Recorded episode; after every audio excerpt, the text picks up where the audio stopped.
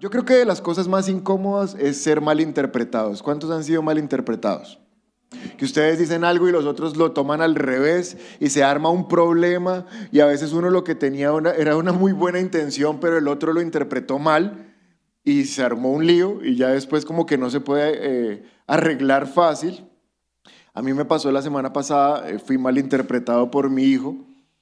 Nos fuimos a, a la cama, nos vamos a dormir y siempre le leo la palabra, oramos juntos y ese día apareció el, el devocional de niños, era los 10 mandamientos. Entonces yo le pregunto, oye Juan, ¿tú te sabes, eh, oye Juan, ¿tú te sabes los 10 mandamientos? Y él me dice, no. Y yo, bueno, voy a aprovechar y te voy a enseñar el primer mandamiento. No el primero de los 10, sino el primero que te voy a enseñar. ¿Cuál creen que le enseñé? Amar a Dios sobre todas las cosas. No, ese no fue. Yo escogí otro para enseñarle y le enseñé honra a tu padre y a tu madre. Y entonces esa noche me, tomé el tiempo de explicarle a mi hijo que honrar a los padres era amarlos, obedecerlos, cuidarlos, estar pendientes de él. Y yo estoy ahí explicándole la honra y veo que mi hijo como que cada vez me mira menos convencido y yo, ¿qué está pasando? Cuando termino de darle la explicación, él me pregunta, papá, ¿y hay un mandamiento de honrar a los hijos? y yo, no, no, hijo, Dios lo que dijo fue que amemos a los papás, que los obedezcamos, que los cuidemos, y arranca a llorar. Y yo, "Oh, oh, oh, oh, ¿qué está pasando? Y entonces me dice, ¿por qué no es un mandamiento amar a los hijos? Con razón ustedes no me aman. Y yo, ¿qué? Y una cosa que era buena, que estábamos haciendo el tiempo de devoción, de explicarle la palabra, se volvió un lío tenaz. Tanto que duró dos días, bravo. No lo pudimos convencer de que sí lo amábamos. Y entonces yo viví en carne propia lo que significa ser malinterpretado. Porque ¿cuántos saben que honrar a los padres es bueno? Pero él lo malinterpretó. Él lo que interpretó fue que yo quizás lo estaba obligando y manipulando y tienes que amarme y, yo eso no era lo que yo quería hacer. Y cuando uno es malinterpretado es como una sensación de impotencia, es como cuando tú tienes una mancha en, en algo blanco y dices, ay, quitemos esta mancha y haces así y la esparces más y eso y la mancha y cada vez más malinterpretado. Es como que uno dice, no, ya mejor me callo porque cada vez como que la estoy embarrando peor. Así me pasó esa noche con Juanjo. Yo traté de decirle y hacerle una lista de todas las cosas por las cuales él debía saber que yo lo amaba y cada vez era peor. Cada vez él pensaba que como que yo lo quería y como engañar. Lo mismo le pasa a Dios el Padre cuando en la Biblia nos habla acerca de la obediencia. Como que Dios nos enseña que la obediencia es algo bueno y que nos beneficia, pero muchas veces nosotros malinterpretamos esa palabra obediencia y la tomamos al revés y creemos que obediencia significa que Dios nos quiere como oprimir y como que Dios no nos deja hacer cosas. Y como que es un Dios que solamente se complace en ponernos reglas y reglas y reglas. ¿Y por qué más reglas? Y malinterpretamos lo que Dios quiere hacer. Ya la palabra me muestra que Dios ya fue malinterpretado. Lucas capítulo 13, verso 34, dice la palabra, ¿cuántas veces quise juntar a tus hijos como la gallina protege a los pollitos debajo de sus alas, pero no me dejaste?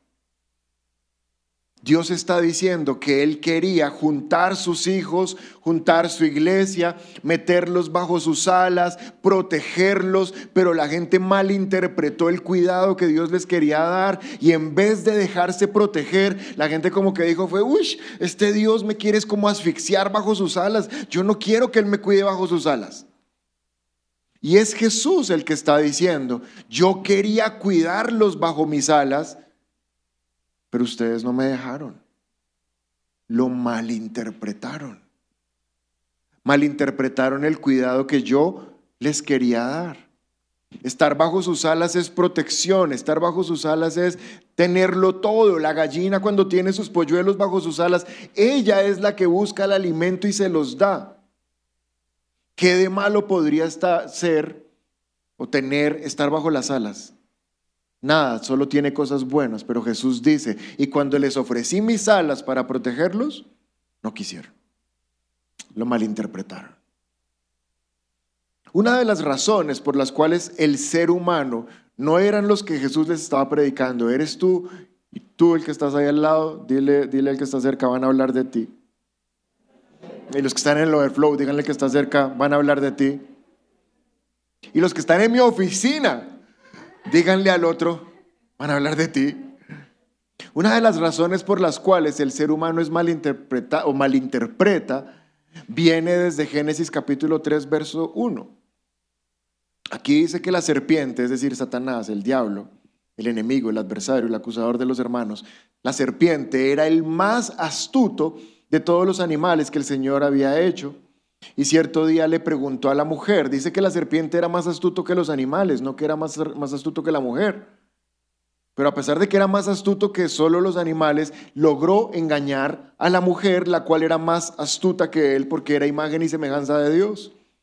Pero Satanás es tan astuto que aún a los hijos de Dios los engaña. Y cierto día le preguntó a la mujer, ¿de veras Dios les dijo que no deben comer del fruto de ninguno de los árboles del huerto? Esa fue la instrucción que Dios les dio. ¿Cuál era la instrucción? Que no debían comer de cuántos árboles? De uno solo, del árbol del conocimiento del bien y del mal. Pero miren cómo es de astuta la serpiente que cuando Dios da una instrucción, la serpiente la desdibuja, la serpiente la exagera, la, la serpiente la totaliza. Dios dijo un árbol, la serpiente astuta le está diciendo a la mujer, no les dejan comer ninguno de los árboles. Uy, pobrecitos ustedes. Ese Dios, ¿cómo es de tacaño? Ese Dios cómo es de abusador, de opresor. Uy, con razón me fui del cielo. Porque Dios es malo. Tanta ley, tanta restricción. La serpiente, desde Génesis, puso una cizaña, una mala semilla en el corazón de todos nosotros y la traemos desde Adán y Eva hasta nuestros días. La traemos y la tenemos, así seamos cristianos. Y tú puedes ver cómo esta semilla está, porque desde pequeñitos los niños no creen que la voluntad de sus papás es buena. Yo me acuerdo cuando mi hijo tenía por ahí cuatro años y me decía, no, así como tú dices, no es. Yo, ¿qué? Ay, Dios mío, un chino de cuatro años ya se me está levantando y diciéndome que yo, su papá, no tengo la razón. ¿A cuántos les ha pasado con sus hijos? Eso, sáquenlo, sáquenlo. Sea, estén tranquilos, liberémonos de eso. ¿Es porque los chinos son malos? No, es porque lo traemos. Lo traemos en el ADN. Porque así como nuestros hijos dicen, no, como mi papá dice, no es. A veces tú vienes a la iglesia y tú dices, no, como el pastor dice, no es. Es como yo digo. Es como yo pienso. Ah, pues ahí tienes la misma cizaña. La misma semilla está sembrada. Es decir, que todos nosotros traemos en nuestra genética, ahí lo tenemos impreso, una información donde no queremos que se nos ponga alguien encima y nos diga cómo hacer las cosas. Más si somos colombianos, hágalo usted mismo. ¿Para qué pagar electricistas si yo sé mover esos cables? Eso viene ahí. Quedó metido en nuestro ADN. Entonces tiene que salir Juan, primera de Juan capítulo 5, verso 3. El apóstol Juan y tiene que salir a defender a Dios, porque alguien se tiene que poner del lado de Dios. Y Juan dice, amar a Dios significa obedecer sus mandamientos. Y sus mandamientos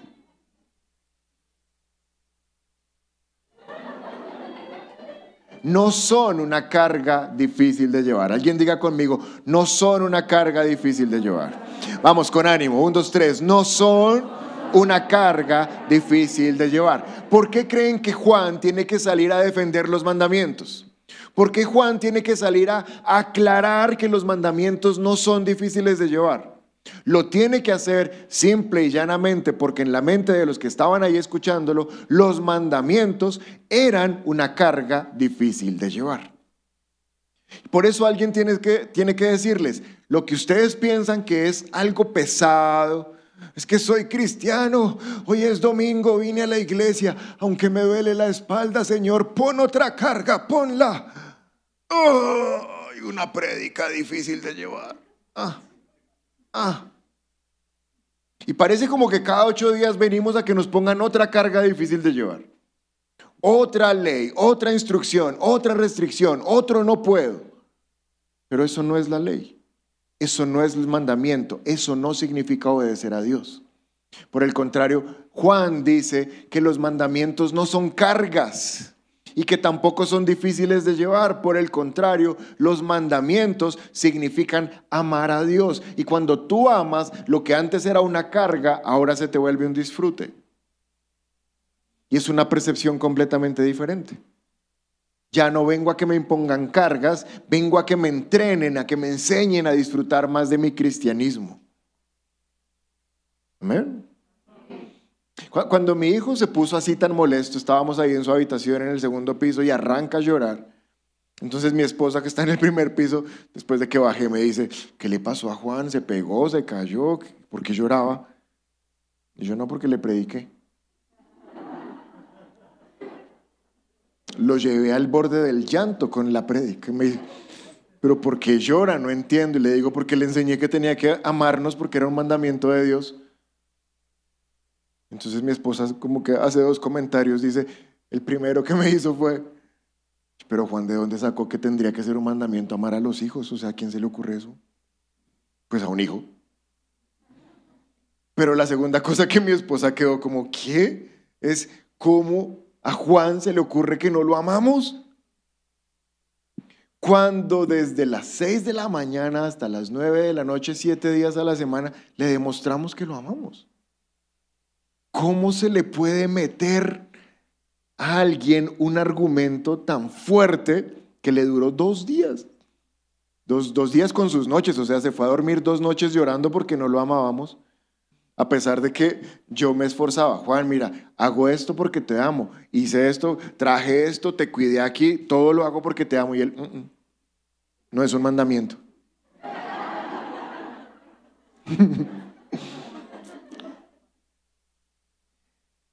Qué fuerte es el- la mente humana para voltear algo que es para nuestro beneficio e interpretarlo en nuestra contra a pesar de todas las múltiples manifestaciones de que está equivocado. ¿Están entendiendo el punto que quiero decir? Pues igual nos pasa con Dios. Ahora, ¿por qué Juan se puso en esa posición tan dura y no creía? Porque es un niño y está madurando. ¿Por qué nosotros como cristianos interpretamos que si Dios nos dice, no tengas una mujer aparte de tu matrimonio, decimos, ay, pero Dios tan aburrido? Porque creemos que lo que Él nos dice es una carga en vez de comprender que es fruto de su amor. Porque somos niños que estamos madurando. Somos igual de niños que mi hijo al enfrentarnos a las escrituras. ¿Por qué yo le prediqué acerca del mandamiento de amar a padre y madre?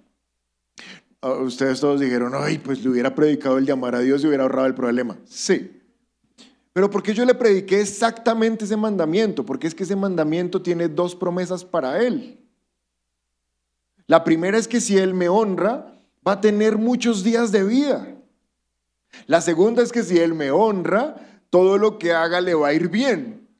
Entonces yo dije, "Ve, pues le voy a predicar este para que tenga largos días y todo lo que haga mi hijo le vaya bien. Tengo la motivación correcta pero él percibe de mi motivación un ataque y piensa que lo que quizás yo le estoy diciendo probablemente es para obligarlo a amarme. Igual pasa con el cristianismo.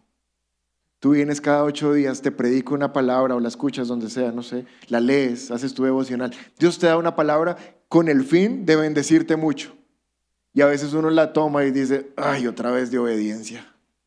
Otra vez Dios quiere que le obedezca. Ay, que es- Dios es muy intenso. No, lo que pasa es que Dios quiere bendecirte. Ahora, en el Salmo 119 hay un hombre, el Salmo 119 no se tiene plena certeza de quién lo escribió, pero por la manera como está escrita y por todo lo que dice, pues todo, la mayoría de los estudiosos de la Biblia creen que lo escribió David. Y yo me les voy a pegar. Entonces el Salmo 119 para mí es un salmo de David.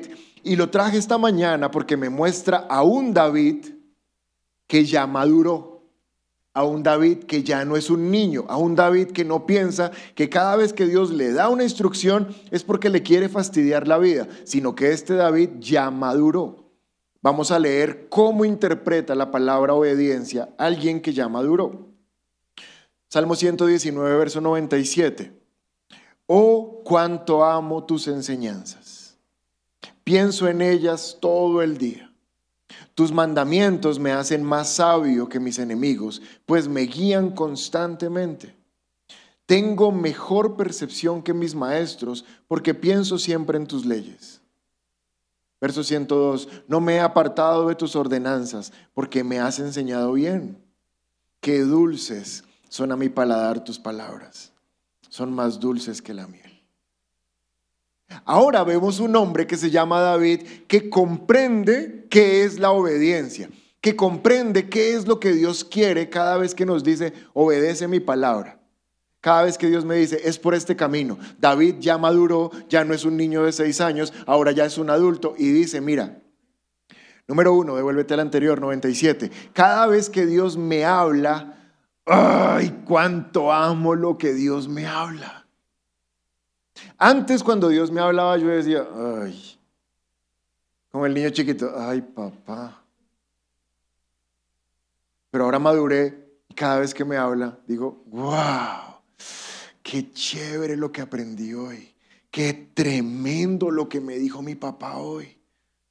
Wow, cuánto amo tus enseñanzas. Yo tengo fe que ustedes están madurando porque amaron hoy venir a la iglesia. Y es porque aman su palabra. ¿Cuántos aman su palabra? Entonces ya estamos madurando, vamos bien. Cuánto amo tus enseñanzas. Verso 96. Miren lo que interpreta alguien maduro acerca de la palabra obediencia. Tus mandatos me hacen más sabio.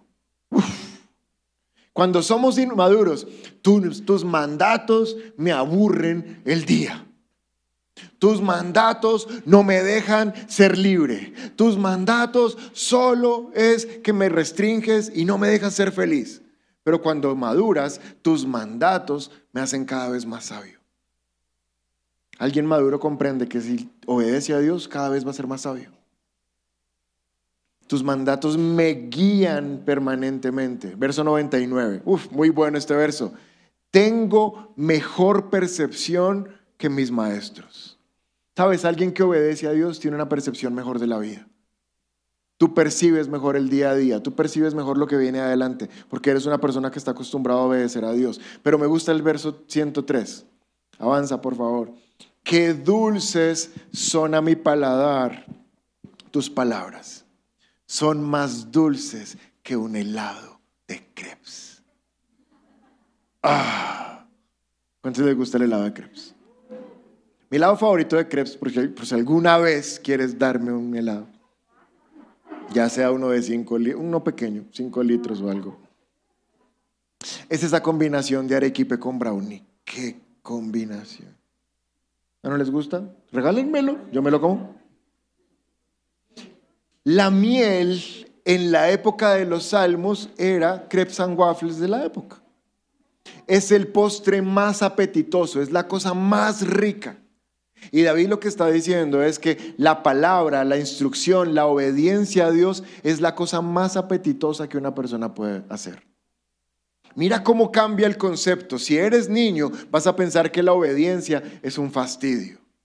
Si eres niño, vas a pensar que la palabra solo se te restringe. Si eres adulto, vas a pensar que la obediencia es el postre más delicioso que te puedes comer. tú ya puedes hacer un diagnóstico de qué tan niño, qué tan maduro eres, si para ti la palabra es lo que David está diciendo. Ahora, no quiero decir que solo yo he eh, malinterpretado, que solo Juan me ha malinterpretado a mí porque es un niño. Yo también lo he malinterpretado a él. Hay, cosas que mi hijo hace, hay cosas que le pasan cuando se da un golpe, cuando se cae de un sitio, y a mí me da mucho mal genio porque yo pienso, pero ¿cómo se le ocurrió subirse ahí? Ay, ahora yo soy el que le digo. Él a veces yo le digo algo y me dice, ay, cuando se cae yo, ay. yo también lo he malinterpretado. ¿Por qué? Porque yo digo, pero ¿cómo no calculó el riesgo? ¿Cómo no vio que eso era altísimo?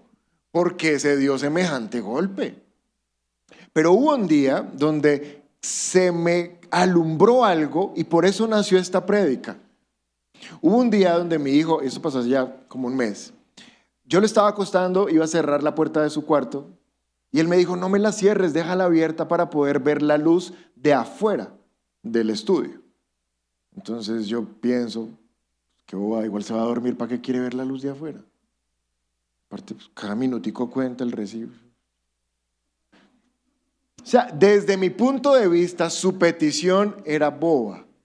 ¿Para qué quiere la luz prendida si está en su cuarto y se va a dormir? Pero en ese preciso momento, no les miento, recordé cuando yo estaba en su edad que la, ventana de mi cuarto daba a la ventana del cuarto de mi hermana, o sea, ambas daban hacia la misma pared de la calle. Y yo, a la edad de mi, de mi hijo, o sea, a los seis años, le decía a mi hermana, no apague la luz tan temprano, ¿sí? téngala ahí prendidita mientras yo me duermo. Y mi hermana dejaba la luz prendida y yo la miraba por la ventana hasta que... Y entonces Dios me dijo, Él te está pidiendo lo mismo que tú hacías cuando tenías su edad. Y entonces comprendí, mírame que, que no he empezado a predicar, voy a empezar ahora. Mírame por favor. Las malas interpretaciones ocurren cuando yo no tengo la capacidad de ponerme en los zapatos de la otra persona. Pero cuando yo puedo ir a ponerme en esa posición y ver la vida como el otro la está viendo, tengo una percepción perfecta de lo que esa persona piensa. ¿Cuántos están de acuerdo?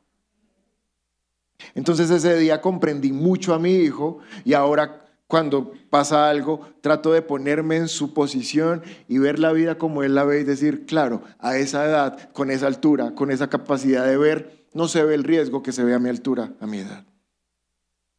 Eso se llama empatía, se llama ponerse en los zapatos de los otros. Pero entonces, ¿por qué malinterpretamos tanto a Dios? ¿Por qué malinterpretamos que Dios es un Dios como tan lejano, un Dios como tan restrictivo, un Dios como que nos obliga tanto?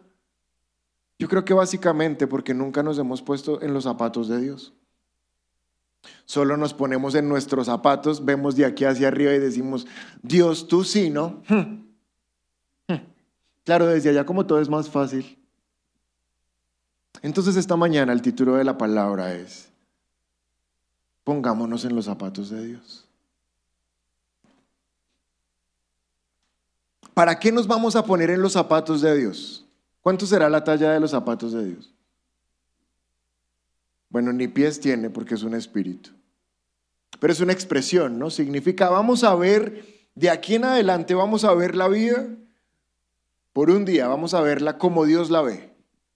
Siempre hemos visto la palabra obediencia de aquí hacia abajo. Dios solo quiere que le obedezca. Pero ahora vamos a ponernos en los zapatos de Dios y vamos a ver de arriba hacia abajo qué es para Dios la obediencia.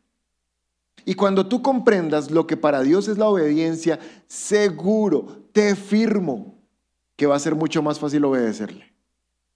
Porque nos vamos a quitar el sesgo o la mala interpretación que Satanás puso desde Génesis, con que Dios les dijo. Pobrecitos ustedes, cristianos todos aburridos, 30 años y se perdieron de disfrutar la vida. No, vamos a ponernos en, los zapatos de Dios y a ver qué opina Dios, qué piensa Dios acerca de la, de la obediencia. Número uno, son cuatro cosas, si estás tomando nota. Mateo capítulo 7, verso 24. Dice la palabra, a cualquiera que me oye estas palabras y las pone en práctica, lo compararé a un hombre prudente que edificó su casa sobre la roca. Este versículo es súper conocido, todos lo conocemos. Y lo lees de abajo hacia arriba y ves como, ay Dios, otra vez quieres que ponga mi vida ahí en la roca. Ah, otra vez quieres que te obedezca. Sí, de abajo hacia arriba se ve así. Vamos a ver cómo se ve de arriba hacia abajo. Y cualquiera que me oye estas palabras y las pone en práctica. ¿Sabes qué es lo que Dios considera obediencia? Cuando nosotros consideramos restricción, lo que Dios de arriba hacia abajo ve, número uno se llama mi opinión. Iglesia, no te estoy poniendo reglas, te estoy dando mi opinión. Te estoy dando una opinión de alguien que está ubicado geográficamente en un sitio donde ve absolutamente todo. Te estoy dando la opinión de alguien que conoce la historia desde que inició. Te estoy dando la opinión de alguien que lo sabe todo. Eso es lo que quiero que entiendas. No te estoy prohibiendo nada, te estoy dando mi punto de vista. Y cualquiera que escucha mi punto de vista y lo pone en práctica, lo compararé con un hombre prudente que edificó su casa sobre la roca. Lo que nosotros llamamos obediencia, Dios llama mi opinión. Solo quiere darte su opinión, que es perfecta. Y cuando dice ahí a cualquiera que me oye estas palabras, la palabra oír significa a cualquiera que me atiende, cualquiera que me presta atención, a cualquiera que se interesa por lo que tengo para decir. ¿Cuántos me dijeron que tienen hijos? Ya pregunté, no sé cuántos tienen hijos. ¿A cuántos de ustedes les gusta que sus hijos los escuchen? Ay, es muy bueno. Cuando tu hijo te presta atención, no sé, yo me doy cuenta cuando mi hijo me presta atención porque llega su amigo, su mejor amigo a casa, que es Dani, o cuando va para el colegio, yo, los llevamos con, con otros compañeritos que los llevamos para el colegio, cuando Juanjo dice, mi papá me contó. Y yo. Y algo que le dije, no solo me lo escuchó, no solo me lo creyó, no solo se lo aprendió, sino que se lo está contando a otro, es porque lo que le dije lo mató. Y me siento súper orgulloso que él le cuente a otro algo que yo le dije. ¿Cuántos les pasa eso? Ah, eso es como que uno se siente como, sigo siendo el más. Mi hijo me escucha, mi hijo me atiende, mi hijo me cree, mi hijo confía en mí, tanto que se siente orgulloso de contárselo a otros. Pues si tú como papá te sientes orgulloso de eso, imagínate Dios qué tan orgulloso se va a sentir de decir, mis hijos me escuchan y les parece importante lo que tengo que decirles. Vinieron desde hace meses y a veces pensaban que lo que yo les decía era porque los quería oprimir, pero hace poco empezaron a entender que lo que les quiero dar es mi opinión, porque me interesa que les vaya bien. Cambió un poquito el concepto de obediencia a su opinión. No sé, a mí sí me parece. Juan 8, verso 31 dice, si ustedes permanecen en mi palabra, serán verdaderamente mis discípulos. En mi palabra, si ustedes permanecen en, en, mi opinión, en mi voz, en mi consejo, en lo que les quiero decir, si permanecen en eso, serán verdaderamente mis discípulos y conocerán la verdad. Y la verdad los hará libres. Un niño inmaduro, un cristiano inmaduro piensa, solo me dan reglas. Un cristiano que está madurando entiende que el consejo de Dios es para mantenerte libre. Porque quiere tenerte libre. Quiere tenerte libre del pecado porque el pecado sí te quiere esclavizar. Quiere tenerte libre de malas decisiones porque las malas decisiones las vas a cargar por meses, por años y algunas hasta que te mueras quiere mantenerte libre de vicios, quiere mantenerte libre de ataduras, quiere mantenerte libre de una mala reputación y que digan, mire, ese señor que va ahí, si lo es un borracho. Cuando llega borracho le pega a la mujer y su hermano no se Borrachín. Quiere mantenerte libre de que la gente se burle de ti, de que hablen mal de ti. Quiere mantenerte libre de que la gente no confíe en lo que tú dices. Quiere mantenerte libre de una mala reputación en conclusión. Y nosotros a veces es, ay Dios, tan aburrido. No, mi consejo, mi voz, mi opinión es simplemente para mantenerlos libres. ¿Cuántos quieren ser libres? Qué lindo. Yo pensaba que era opresión y después de hoy lo que pienso es que es libertad. Yo pensaba que obediencia era opresión y ahora entiendo que es libertad. Y entre más escucho su voz, más libre soy. Entonces, lo primero que Dios desde sus zapatos mira, nos mira a nosotros y dice, ay, qué triste que pienses que te oprimo. Realmente lo que quiero es hablar contigo y darte mi punto de vista. Desde los zapatos de Dios se llama su opinión. Pero hay una segunda manera como Dios llama la obediencia viéndola desde allá arriba. Estaba leyendo un poquito de lo que está pasando en Afganistán, de cómo las tropas de otros países, sobre todo Estados Unidos, se fueron y, ahora vinieron este, este grupo a oprimir. Y, yo lo que pensé, lo primero que pensé cuando vi eso fue, pero ¿cómo sacan las tropas? O sea, pobrecitos. Las tropas llevaban 20 años y las quitaron y ahora ya simplemente este grupo talibán volvió y recuperó el poder. Y lo primero que yo pensé ese día fue, los otros países son como muy insensibles. Pero esta semana, que está terminando, esta semana vi un post, una publicación de una esposa de un militar estadounidense. Y esto me hizo eh, ponerme en los zapatos de ella. Esta esposa contaba que su esposo militar llevaba más de una década en Afganistán. De tal manera que los niños pequeños que tuvieron, él nunca- ellos nunca han conocido a su papá. Todos los días se están preguntando si su papá volverá o no. Porque pues si lo matan no va a volver. Y a mí lo que más me impactó de este relato de esta mujer es que ella contaba que la funda de la almohada de su esposo no la lavó por meses para no olvidar el a qué olía su esposo. Y entonces cuando tú lees esto dices, uy, no, entonces ¿cuál es la posición que hay que tomar? Porque tremendo que los hayan sacado, pero mira cómo es la vida de alguien que lo está viviendo en realidad. Y esta mujer estaba feliz de recuperar a su esposo otra vez. Sus hijos estaban locos de conocer a un papá que nunca habían visto. Entonces prepararon el mejor recibimiento, obviamente. Y cuando tú preparas el recibimiento de alguien que está llegando, pues lo haces con las cosas que le gustan a esa persona, ¿no? Uno no va a preparar una bienvenida con lo que le gusta a los que ya están en la casa, no. Hay que llenar la casa de cosas que hagan sentir muy bienvenido a ese que está regresando. Las cosas que, que le gustan. Esto, por ejemplo, pasó en mi cumpleaños de este año. Eh, alguien me dio un regalo muy bueno.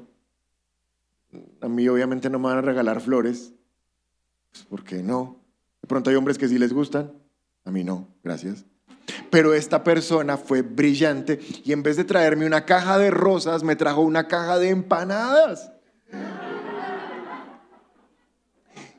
Y la publicidad de ese sitio que vende esas empanadas es numeral no más flores, regala empanadas.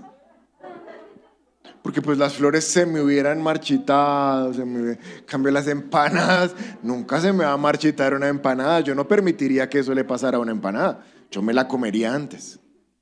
Esta persona tuvo mucha empatía en regalarme algo que a mí me agradara. Mira mi iglesia, cuando tú amas a alguien, haces lo que a él le agrada, no lo que a ti te agrada. ¿Estamos de acuerdo? De tal manera que la segunda forma como Dios llama la obediencia, de arriba hacia abajo, como Dios ve la obediencia, se llama lo que a mí me agrada. Colosenses capítulo 1, verso 10. Para que vivan como es digno del Señor. Es decir, siempre haciendo todo lo que a Él, todo lo que a Él. Miren esta relación, para que vivan como es digno del Señor, siempre haciendo lo que a Él le agrada, produciendo frutos de buena obra, creciendo en el conocimiento de Dios. Lo que antes llamábamos obediencia pesada, una carga difícil. Ahora vamos a llamarlo lo que a ti te agrada. Señor, ¿y qué es lo que a ti te agrada? Porque el estilo de vida de un cristiano es cada día hacer un poquito más lo que a Dios le agrada y dejar de hacer un poquito menos lo que le desagrada. ¿Cuántos aman a Dios? Hay que hacer lo que a Él le agrada porque le amamos. Primera de Tesalonicenses 4.1. Por lo demás, hermanos, les rogamos y les animamos. Si tienes algún hermano en la fe cerca, dile, te ruego y te animo. Ahora mira al hermano del otro lado, te ruego y te animo. Los que están en el overflow también, digan, te ruego y te animo. Porque aquí dice, hermanos, les rogamos y les animamos en el Señor Jesús a que cada día, cada día, ¿cada cuánto? Iglesia, ¿cada cuánto? Cada día su comportamiento sea más y más agradable a Dios. Se los ruego y les animo que cada día se nos quite de la mente, uy, es que toca hacer caso. No, lo que quiero es agradar más y más y más a Dios. Que es como debe ser, de acuerdo a lo que han aprendido de nosotros. Segunda manera como Dios llama la obediencia. ¿Cómo se llama? Lo que, lo que me agrada. Tercera, tercera manera, son cuatro. ¿Cómo ve Dios la obediencia estando en el cielo? ¿Qué es lo que Él cree de la obediencia? Cada vez más se hacen famosos. Todo viene con manual de instrucciones. ¿Se han visto? Todo. Qué locura. Tú compras un cargador para el celular que solo tiene dos puntas y tiene manual de instrucciones. No, pero es que es obvio. O sea, por este lado le conecto el celular, por este lado le conecto la corriente. ¿Para qué necesito manual de instrucciones? Quizás para guardarlo bien, para no dañar la punta, no sé. Pero todo tiene instrucciones. ¿Para qué son las instrucciones? Las instrucciones son para asegurar, asegurarse el correcto funcionamiento de algo. Y mira que se llama manual de instrucciones y no manual de sugerencias. O sea, tú compras algo y el, el, que lo hizo no dice, pues yo te sugeriría, más si tú quieres hacerlo a tu manera, no, dale. No, no se llama manual de sugerencias, no se llama manual de posibilidades, no se llama manual de puntos de vista. Este es el punto de vista del fabricante. ¿Cuál es tu punto de vista? ¿Estás de acuerdo con mi punto de vista? No, cuando hay instrucciones, son instrucciones. Y el que lo hizo da las instrucciones porque sabe cómo funciona. Y no solamente sigues las instrucciones para no dañarlo, sigues las instrucciones para que en caso de garantía te puedan dar la garantía. Porque lo primero que te va a preguntar el que te va a dar la garantía es, ¿siguió las instrucciones? Porque si no, las no siguió las instrucciones, pues lo dañó. Entonces no hay garantía. Usted responde si las cosas salen mal. La tercera manera como Dios ve la obediencia, viéndola de arriba hacia abajo, se llama instrucciones. Son instrucciones. Di conmigo instrucciones. Si son instrucciones, no son sugerencias. Si son instrucciones, no son posibilidades. Si son instrucciones, no son puntos de vista. Instrucciones son instrucciones. ¿Por qué Dios nos puede dar instrucciones? Porque Él nos hizo. Y como nos hizo, sabe perfectamente cómo es que cada uno de nosotros funcionamos. Él sabe por qué te puso en Mosquera en el 2021 y no te puso en otro país, en otra época. Él sabe por qué estás aquí, Él sabe por qué naciste en esa familia. Él sabe por qué tienes esas habilidades. Él sabe, yo no sé. Frecuentemente tengo que preguntarle a Dios las instrucciones porque yo no me las sé. Y las instrucciones en la palabra de Dios se llaman, primera de Juan 2.17, esas instrucciones se llaman, el mundo y sus deseos pasan, pero el que hace la voluntad de Dios permanece para siempre. Las instrucciones de Dios para cada uno de nosotros se llaman la voluntad de Dios la voluntad de Dios. Lo que para nosotros es obediencia, para Dios es su voluntad para tu vida. Y su voluntad la vas a encontrar cuando sigas las instrucciones. Miren el contraste, por favor, todos miren la pantalla. Ahí hay un contraste. Dice, el mundo y sus deseos pasan, punto y coma. Primer lado del contraste. Pero el que hace la voluntad de Dios permanece para siempre. Ahí está el otro lado. ¿Puedes mirarme un segundo? La voluntad de Dios es el contraste con los deseos que el mundo produce. Entonces el mundo nos va a llenar de deseos. Y Dios dice, cuidado, muchos de esos deseos no son mi voluntad. Si haces la voluntad de tus deseos, pasarás. Mas si haces la voluntad de Dios, mis instrucciones, permanecerás para siempre. Entonces no es obediencia terrible, es la instrucción de Dios para tu vida, porque Él conoce perfectamente cómo es tu vida. Salmos 48 me muestra la, la manera como alguien maduro ve las instrucciones. Me complace hacer tu voluntad, me complace seguir tus instrucciones, Dios mío, pues tus enseñanzas están escritas en mi corazón. Yo soy obsesivo con el cuidado de las cosas. Todo lo que tú veas mío tiene protector. Y al protector le pongo protector, por si se me daña el protector. Y entonces trato siempre de proteger bien las pantallas de los celulares porque son muy delicadas, entonces les pongo siempre un protector. Y la otra vez compré un protector que no había usado. Y hice lo que todo buen colombiano hace. No mire las instrucciones. Pues, un protector. Pues pegárselo a la pantalla. Obvio. Pero yo no sé por qué este protector tenía adhesivo por las dos caras. Yo, bueno, ¿cuál de las dos será? Esta es la más obvia. Cuando le pegué el protector al celular, lo había pegado al revés. Pero no solo conforme con eso, va a ser un doble A ahorita, tranquilos. Como ya lo vi pegado, cogí el pañito de limpiarlo y lo limpié bien y dejé el lado que sí protegía lleno de motas negras del pañito. Obviamente no le dije nada a mi esposa porque Y duré como dos semanas tratando de interpretar qué era lo que decía la pantalla, porque lo único que veía eran motas negras. Hasta que pude comprar otro protector. Compré el mismo protector para no dejarme. Me metí en YouTube y seguí perfectamente una por una las instrucciones. Ah, con razón, lo pegué al revés.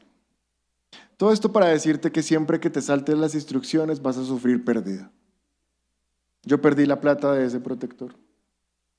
La instrucción de Dios está ahí y cuando nos la saltamos, tenemos pérdida. Entonces la tercera manera como Dios llama la, su, obedecer su voluntad se llama instrucciones o hacer su voluntad. Y la última, con esta terminamos. Está en primera en Juan capítulo 14, verso 15. Dice su palabra, el que me ama guarda mis mandamientos.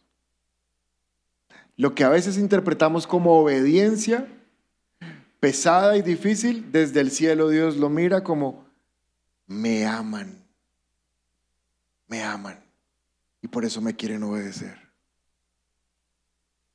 Entonces la cuarta manera como Dios lo ve es la mayor manifestación de amor. Obediencia es la mayor manifestación de amor hacia Dios. Hay un libro que se llama Los cinco lenguajes del amor. Aquí lo hemos estudiado en parejas, yo creo que muchos lo han leído.